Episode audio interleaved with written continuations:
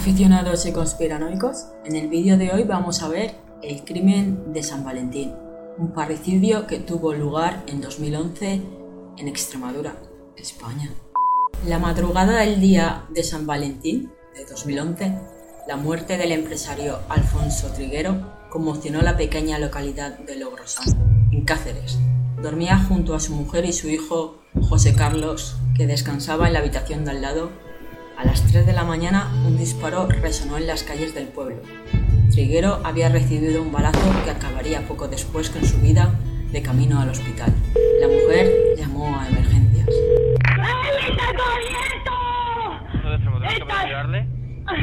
Hola, buenas noches. ¿Qué le ocurre? A, a mi marido. Estamos acostados. Le han pegado un tiro. ¿Qué? A mi marido le han pegado un tiro. Señora, escúcheme, ¿quién le ha pegado un tiro? Ay, que no, que creo que, que a la puerta de la calle. Señora, la puerta abierta a la puerta de la calle. Señora, señora, ¿de qué localidad me llama usted? ¿De qué pueblo? Desde Logrosa. Bueno, Ay, ay, entra para adentro. La Ve a ver a papá. Ve a ver a papá. Señora, Ay. dígame la calle, señora, dígame la calle. Dígame Por favor. Ay, mi marido. Te muevas. No te muevas, no te muevas. No te muevas. A las 5 y 15, Alfonso muere en la ambulancia camino al hospital. Balbucea algo, pero nadie le entiende. El primero en llegar a la casa tras el incidente fue Vicente Rodríguez, cabo de la Guardia Civil, y recogió la primera teoría de la familia, un robo. Aún así, ninguno de los dos había visto a nadie entrar en casa. Por otra parte, en el pueblo se barajó la posibilidad de un ajuste de cuentas con el empresario con la contratación de un sicario.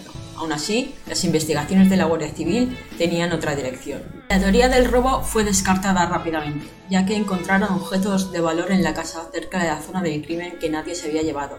Cerca de la cama, en el suelo, había una escopeta, que fue clave para resolver el caso.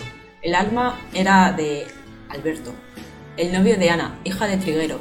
Se la dejó a José Carlos ese día porque se la pidió para ir de caza. Un empresario aparecido esta madrugada muerto en su domicilio de la localidad cacereña de Logrosán. El fallecido es Alfonso Triguero Pedrero. Los empresarios eh, Alfonso y su mujer, Rosa, eran muy conocidos en su ciudad y posan orgullosos cuando reciben un premio de la Junta de Extremadura. Premio a Empresa Ámbito Rural, aunque ya lo sabrán porque he dicho que es de Logrosán. Restaurante Asador El Cortijo del Jamón. Recoge Rosa Durán Rubio. Dar las gracias a todos, a mi familia, a mis obreros, a mi ayudante, mi agente y un poco a todo el mundo que me ha ayudado. Alfonso cede a su mujer todo el protagonismo, incluso cuando la televisión autonómica graba el negocio familiar. Muy agradecidos, contentos y creo que es un impulso para seguir adelante, un reconocimiento importante. Además del restaurante, el matrimonio tiene en el pueblo una fábrica de embutidos y un supermercado.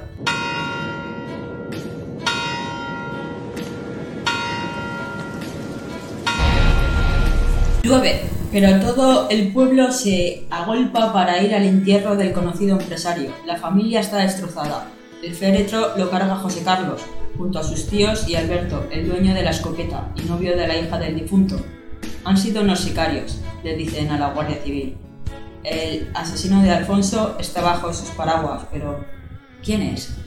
Estas son las primeras imágenes del suceso, grabadas pocas horas después del crimen. Todos miran a Alberto, el novio de la hija de la víctima y dueño de la escopeta. Alberto lloraba porque la gente le señalaba y decía que él no era. José Carlos sale de la casa, es el hijo de la víctima. Rosa también sale, enfrentándose a la prensa y a los curiosos que me rodean por ahí. Me parece una grosería y una sinvergüenzada. La policía científica peina el escenario del crimen durante 16 horas seguidas. Recogen muestras de ADN, huellas dactilares, restos de pólvora, hasta 126 evidencias. En la investigación intervienen 25 departamentos de la Guardia Civil, pero sigue siendo un crimen muy difícil.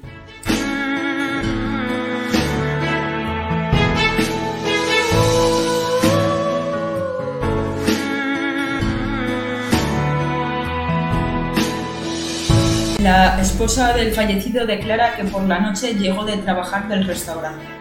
Se acostó a la una de la madrugada junto a su marido en la cama. Después escuchó un fuerte golpe y se despertó. José Carlos, el hijo, dice que también se despierta al oír el ruido, que ve la escopeta de su cuñado en el suelo de la habitación de sus padres y piensa que alguien ha entrado en la casa.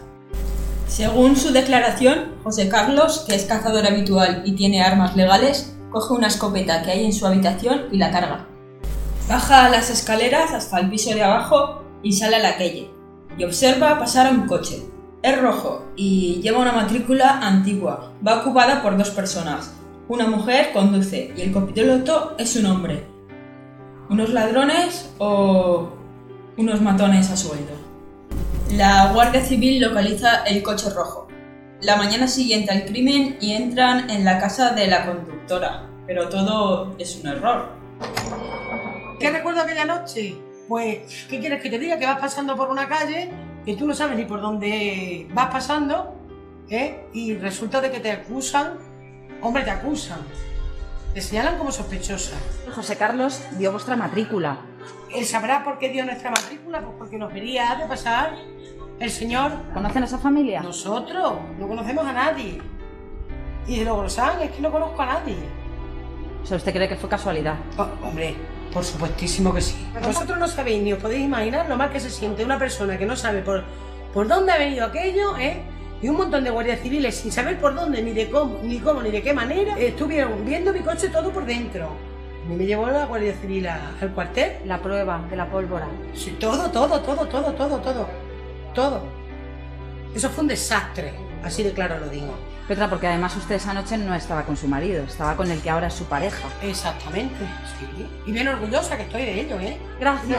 Los ocupantes del coche no eran unos asesinos, sino una pareja de amantes que casualmente pasaba por allí celebrando el San Valentín.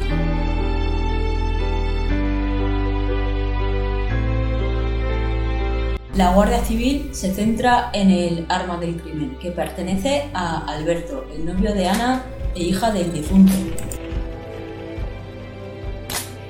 Esta es la que acabó con la vida de, de Alfonso. Es una escopeta de caza del calibre 12, marca Benelli, es antigua ya, pero es muy efectiva. Un tiro certero hecho por un cazador. La Guardia Civil estrecha el cerco, pero en esa comarca el 90% de los hombres tiene licencia de armas. En casa de los Triguero tienen registradas dos escopetas. La Guardia Civil se centra en el dueño del arma, Alberto, y descubren que Alfonso no aprobaba la relación con su hija, porque su hija, según decía él, merecía un hombre más guapo y rico. Pero los agentes le descartan, ya que él no tenía ni siquiera acceso a la vivienda. La Guardia Civil investiga entonces los negocios de la familia interrogan a todos los empleados. Descubren que le deben dinero a proveedores y a bastantes personas. La, la situación económica de la familia no era muy buena. Tenían bastantes deudas, un préstamo, una hipoteca y un negocio recién abierto.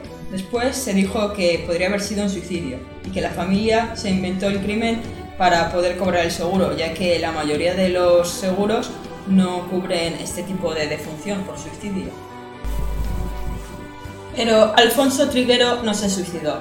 La trayectoria del disparo lo demuestra. Los agentes investigan el matrimonio y la relación entre ambos. Interrogan a personas del entorno de la víctima. Algunos amigos declaran que Alfonso tenía relaciones extraconyugales, que era algo normal desde el noviazgo con Rosa. Y esto en un pueblo pequeño se sabe. Además, en el teléfono del difunto se encuentran fotos de chicas jóvenes. La noche de autos, un vendedor ambulante que cenaba en el restaurante de la familia unas horas antes, es testigo de los problemas conyugales de esta pareja.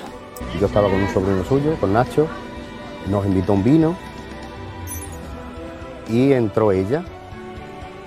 Él estaba un poco como, como enfadado, entraron pa- para adentro y tuvieron una discusión. Finalmente, con la pista de la escopeta y las contradicciones que encontraron los investigadores, determinaron que la madre y el hijo planearon el asesinato del empresario.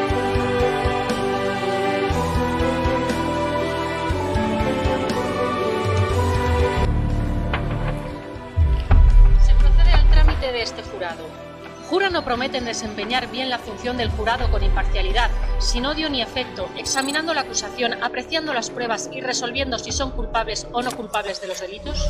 Rosa Durán y su hijo se sientan en el banquillo, acusados de asesinar a su esposo o a su padre la noche de San Valentín. Rosa Durán Rubio, póngase usted. Tenemos que preguntarle si usted se declara culpable y responsable de un delito de asesinato, que se declara culpable y responsable de este delito. No, señora. José Carlos Figueroa Durán, que se declara culpable y responsable de este delito. No. Un jurado popular determinará su futuro. El abogado de Rosa trata de defender su inocencia. Tienen enfrente a una madre, una esposa, una trabajadora eficiente, que en ningún momento ha reconocido participar ni tener conocimiento del asesinato de su marido y de la que ustedes tienen que pensar simplemente y también una sola pregunta. ¿Y si no lo ha hecho? Ahora es el turno de Rosa Durán. Sí. ¿Dónde dormía usted? Padecía de circulación y los fines de semana y los días que tenía mucho trabajo me solía bajar a una colchoneta y poner los pies en alto. ¿Y cuando supuestamente han pegado el disparo a su marido, dónde estaba? ¿En la cama o en la colchoneta? En la colchoneta. ¿Por qué se despierta y cómo se despierta esa noche? Desperté pues con un estruendo muy grande, sin saber dónde estaba y lo único que pensé fue en salir de la habitación. ¿Y en ningún momento le preguntó, cuando escucha ese estruendo, a su marido qué, qué es lo que estaba pasando? No. ¿No ve usted ninguna figura en la habitación? No vi nada. ¿Qué es lo que pasa a continuación? Pues lo siguiente es que de frente de mi dormitorio está el dormitorio de mi hijo. Nada más que le veo a mi hijo venir con una escopeta y hay alguien en casa, hay alguien en casa, bajamos las escaleras y cuando ya llegamos a una altura de las escaleras vemos la puerta abierta. Yo veo los cajones del taquillón de la entrada que están allí justo al bajar las escaleras y están los cajones abiertos. ¿No es cierto que usted esa noche se levantó y que fue a despertar a su hijo y que fueron juntos los que cargaron esa escopeta y luego fueron a la habitación a dispararle? No, señora, eh, ni mi hijo ni yo seríamos capaces de hacer eso a su padre, ni a mi marido. Los investigadores presentan pruebas a la sala que desmienten la versión de Rosa. En el salón se buscan huellas en los muebles que dicen los acusados, pero solo se encuentran las de Rosa. Además, la mano ni siquiera se puede introducir en la apertura del cajón. No hay nada revuelto y todo está ordenado. No tiene sentido su declaración. Rosa incurre en la segunda contradicción. Dice que su médico le recomienda dormir en el suelo, en una colchoneta. La juez llama a declarar a la facultativa y ésta lo desmiente rotundamente. También llama a declarar a la empleada del hogar, quien también desmiente lo de la colchoneta, que no tiene sentido. Lo único cierto es que Rosa miente. De los más de 40 testigos que declaran, un hombre apunta a un móvil económico, diciendo que Rosa le pidió un préstamo de 60.000 euros. Pero se descubre que ni Rosa ni su hijo tendrían ningún beneficio económico de la muerte del difunto Alfonso. José Carlos repite la misma versión que ha mantenido desde la noche de autos. ¿Ha sospechado usted en algún momento de su madre? Yo lo he hecho, que la haya hecho ella. No, yo no soy ella para decir si la ha hecho o no la ha hecho. Yo le puedo decir que yo no, no he hecho nada. ¿No era su madre celosa? Ante mis ojos, no. ¿Le había pedido su padre en alguna ocasión la separación a su madre? ¿Le había pedido que arreglara los papeles? No se daba... Que tuviera mis conocimientos, no. No. Cuando usted se despierta, ¿qué hace? Paso para abajo corriendo y veo un coche. Usted es capaz de salir y con el estado de nervios ver la, tomar la matrícula. La escribió, la retuvo en la cabeza. Creo que, la, creo que retuvo en la cabeza. ¿Salió en algún momento a la calle pidiendo auxilio, gritando? Había ocurrido un... No salieron, no pidieron auxilio en la calle. ¿En ese momento su madre ya estaba llamando al 112? No, yo según llego a, a la habitación de, de mi padre veo a mi madre que está dándole mover, dándole incluso algún cachete así en la cara porque que no respondía y le, le empiezo a mover, y una vez que le levanto uno de los brazos me di cuenta que tengo ahí en un costado. ¿Qué parte del cuerpo tocó usted su padre? No sé, los pulgares, le intenté incluso incorporar, le abracé por un lado, me, me tiré por el otro lado. ¿Y en ningún momento se manchó usted de sangre? No, no, la, la herida prácticamente no sangraba. ¿No es cierto que usted se puso de acuerdo con su madre para matar a su padre ese día? No. Los forenses muestran las imágenes en el juicio, eh, las imágenes de la autopsia, y los acusados deciden salir de la sala. El rastro de pólvora que deja el arma al disparar es una prueba clave en la investigación. Había partículas de disparo en el pijama y en el brazo de José Carlos. También declara la otra hija del matrimonio que no estaba presente la noche del crimen. Ana declara que su familia era una familia feliz y unida, y que no cree que ni su hermano ni su madre hayan matado a su padre. Además afirma que si creyese que su hermano ha sido el culpable, no dudaría en decir la verdad. La hija del matrimonio reafirma la declaración de su hermano y de su madre, pero el ADN señala a José Carlos. No se encuentra el ADN del dueño de la escopeta, su novio, Alberto. Pero lo más impactante es que se encuentra el ADN de Rosa en el cartucho disparado, lo cual quiere decir que Rosa pudo haber cargado el arma, o seguramente que en algún momento estuvo en contacto con ese cartucho. Un familiar aporta un testimonio sorprendente. Es el sobrino de Alfonso, la víctima, y este apunta a un posible móvil, porque, según él, José Carlos era muy agresivo con su padre, y afirma y llama a Rosa fría y manipuladora. Durante tres días, la juez llama a declarar a más de 30 testigos. Eh, más de 40 investigadores aportan sus pruebas en el juicio. La última, una técnica exclusiva en asesinatos. Comparan las versiones de los acusados con los datos que tienen de los forenses. Se realiza una dimensión tridimensional según las versiones de los acusados. Se sitúa una cámara desde donde serían los ojos de Rosa Durán. La reconstrucción se basa en la declaración de Rosa. Según el Departamento de Química, el autor del disparo está a medio metro de la víctima. En la investigación eh, dice que el tiempo que, de que se efectúa el disparo a lo que tarda el asesino en salir de la habitación es el suficiente para que Rosa hubiera despertado y visto al menos una parte del asesino. Ella declaró que estaba en la cama y que se despertó y vio a su hijo y que bajaba por las escaleras y después ellos dos se fueron hacia abajo por las escaleras. Se comparan las dos versiones de forma simultánea y hay un desfase de entre 5 y 10 minutos entre la versión de ambos. Se concluye que ambas partes eh, pactan la declaración. En la declaración de José Carlos afirma que se despierta con un fuerte ruido y oye a su madre gritar, que los dos bajan al salón y después hacia la puerta de salida. Entonces es cuando ve el coche. Una persona normal hubiera mirado la habitación de arriba antes de bajar abajo, para asegurarse de que no hay nadie allí. No se demostró el robo, ni que hubiera una tercera persona en el escenario del crimen. Por lo tanto, tanto la pólvora como el ADN señalan a los dos acusados, que se dirigen por última vez al jurado defendiendo una vez más su inocencia. Tras la deliberación, el jurado ya tiene su veredicto. Por lo anterior, los jurados encontramos a los acusados culpables del delito. El 25 de septiembre a las 12 de la mañana, el jurado popular leyó el veredicto. Siete de los nueve miembros encontraron a los acusados culpables del asesinato del empresario y señalaron a José Carlos como el autor del disparo, no solo por encontrar sus huellas en el gatillo del arma homicida, sino por tener restos de pólvora en su pijama. Sobre Rosa indicaron que era el autor intelectual del asesinato. Ella lloró desconsolada y él no daba crédito. Días después, la jueza ratificó el veredicto del jurado popular y procedió a dictar sentencia. En el fallo se puede leer, la víctima se encontraba durmiendo en la cama cuando el hijo le disparó en el costado izquierdo con la escopeta a escasa distancia, provocándole lesiones mortales. Estos hechos se realizaron en convivencia con su madre, que también se encontraba en el domicilio y sabía todos los detalles de la acción.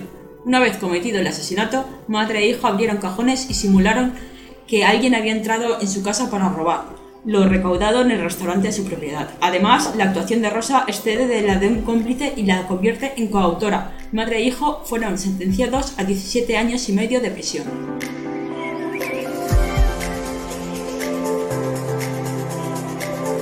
Como la sentencia aún no era firme, aún podían recurrir ante el Tribunal Supremo de Justicia. La audiencia decidió no ordenar su ingreso en prisión, desoyendo la apelación de la Fiscalía y la acusación particular por lo que madre e hijo se volvieron a Logrosán. Rosa y José Carlos estaban en libertad, pero con la obligación de ir al juzgado una vez por semana. El 10 de octubre, el hijo no se presenta en su cita judicial y comenzó su búsqueda y captura. La fuga duró tres meses, y lo cazaron porque la Guardia Civil le interceptó en un control antidroga en Bejar mientras viajaba en autobús. Cuando le detuvieron llevaba encima un paquete de marihuana y 7.600 euros en metálico. Según parece, el joven viajaba hacia Cáceres para entregarse. Hasta que dieron con él, la madre regresó a prisión ante el posible riesgo de fuga. Desde ese momento y hasta que se ratificó la sentencia en 2015, Rosa y José Carlos continuaron en la cárcel. Durante la vista celebrada tras los recursos interpuestos por la defensa, el hijo descargó toda la culpa en la madre.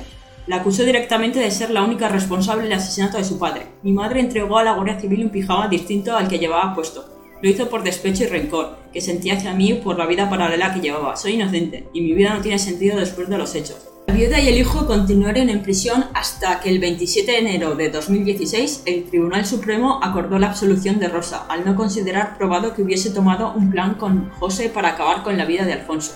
De este modo, la declararon inocente del asesinato de su marido y la pusieron en libertad de inmediato. Su hijo, en cambio, no tuvo la misma suerte y el Supremo sí ratificó su condena a 17 años y medio de cárcel. Eh, la mañana que Rosa Durán salió de la cárcel de Cáceres lo hizo con un sabor agridulce y sin querer hacer ninguna declaración a los medios que allí esperaban. Puso rumbo a su domicilio en Logrosán. Fue su abogado, Emilio Cortés, un prestigioso y caro penalista, quien la recogió al salir de la cárcel. Hay que decir que este hombre no se anda con tonterías, pues desde entonces la viuda ha apelado para conseguir varias indemnizaciones, una de ellas presentada ante el Supremo en la que pedía 90.000 euros por meterla en prisión preventiva como medida cautelar sin haber inicios suficientes para ello.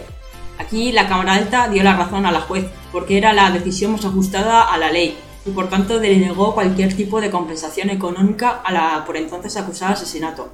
Después reclamó directamente al Estado al considerar víctima de un error judicial. El Supremo no admitió a trámite este recurso y la condenó a pagar las costas del procedimiento judicial, que no serían pocos.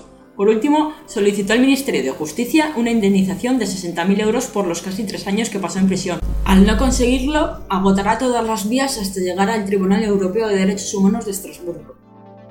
Y esto es muy caro. Aunque el Supremo le dio la razón, ahora los vecinos de Logrosán tienen su propio juicio. Parece que camina hasta con más orgullo. Claro, se sentirá orgullosa. No la comprendo. Que ahora parece que, que camina con más orgullo que antes cuando tenía el marido. ¿Y por qué cree usted que lo hace? Ay, yo qué sé. Pues será de que se ha desenredado de él. ¿Qué cree que ocurrió aquella noche? Porque le mataron la, la madre, el hijo y la madre. En casa. Durmiendo y le dieron una cosa para que se durmiera. Y luego le dieron un tiro y se quedó librito. Lo que le hicieron no se lo merecía, eso por supuesto. Exactamente le mataron el día de San Valentín, que no me se olvidará. Fueron ellos.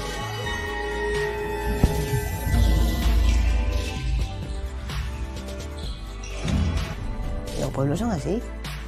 Eh, si una persona va a la cárcel y además, eh, no sé cómo decirle, hay pruebas muy evidentes de que estaba allí, de que estaba en el sitio, de que estaba con su hijo, de que estaba, vamos, que estaba.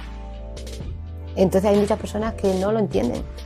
El pueblo de Logrosán lo tiene claro. Rosa es culpable. En esta grabación se acerca a los periodistas y les impide grabar. Dice que está cansada de que todos la miren. Está conviviendo con vecinos que siguen pensando que es culpable. Hasta la Fiscalía de Cáceres se sorprende de la decisión del Supremo y dice que le produce estupor. Así consta en la memoria de esta Fiscalía. El Supremo considera que no está aprobada que Rosa colaborase. ¿Está de acuerdo? Personalmente no puedo hacer ninguna valoración, estoy de acuerdo. Como fiscal estoy de acuerdo. Como fiscal está de acuerdo. Sí. Pero... Yo, por supuesto, como persona, como persona tengo mi propia valoración del hecho. Y no lo está. Pero no puedo, no puedo hacerla aquí. Yo tengo que atenerme a lo que dice la sentencia del Tribunal Supremo. Y el Tribunal Supremo dice que es inocente y para mí es inocente. ¿Cree que el asesino de Alfonso está en prisión? Creo que sí. Por lo menos uno. Creo que sí, por lo menos uno, dice el fiscal de Cáceres. Rosa, ya en libertad, mucho más demacrada y vieja, sigue viviendo en la casa que compartía con su marido y sus hijos, donde se produjo el crimen aquel 14 de febrero de 2011, Noche de los Enamorados. sigue defendiendo su... Hola. Hola, chicas. ¿Podemos pasar? Ella dice que alguien la puerta. Nos gustaría ponernos en su piel. Que usted nos cuente cómo ha sido todo aquello, cómo, cómo ha pasado de, de la culpabilidad a la absolución, a volver al pueblo, cómo, cómo se trató con los vecinos, cómo, cómo se siente por... Mi vida y bien. Yo me habéis visto hasta mañana, me habéis visto todos los días. Yo hago mis tareas diarias, hago mi vida, tengo mis amistades, tengo a mis amigos. No, no ya mis cosas las la di en su momento, conté mi, y ya está, no quiero más. Ni siquiera contarnos cómo está usted, Rosa.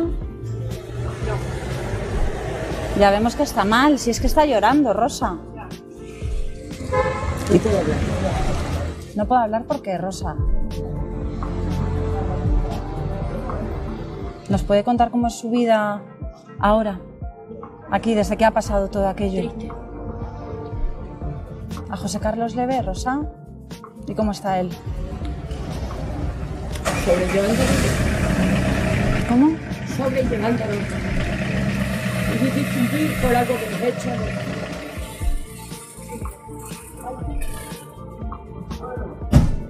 ¿Echa de menos a Alfonso? Uf, responde ella a la pregunta de si echa de menos a su difunto marido. Algo que no acabo de entender. Uf de no respondo o uf de que sí que lo echa de menos. ¿Qué creéis vosotros? ¿Qué opináis del caso?